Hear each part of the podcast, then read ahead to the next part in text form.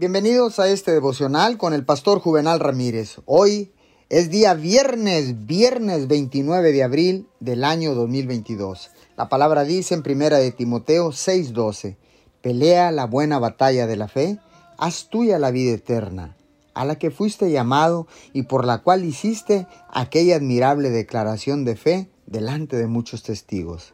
Una de las cosas más importantes que puede hacer en su momento de oración es ponerse de acuerdo con Dios y con su palabra.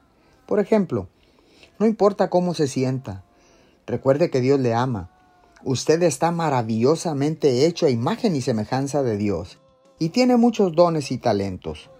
Hable en contra de los sentimientos de duda e inseguridad, diciendo, soy la obra de Dios esté de acuerdo con Dios acerca de usted y de su futuro y diga lo que Él dice en su palabra.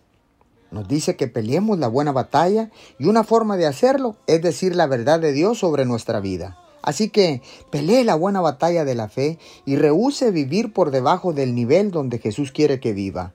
Use sus palabras para estar de acuerdo con Dios acerca de quién es y sobre las promesas que son suyas como Hijo del Dios Todopoderoso. Oramos, Señor. Hoy, Señor, entiendo que hay un tremendo poder en las palabras que digo.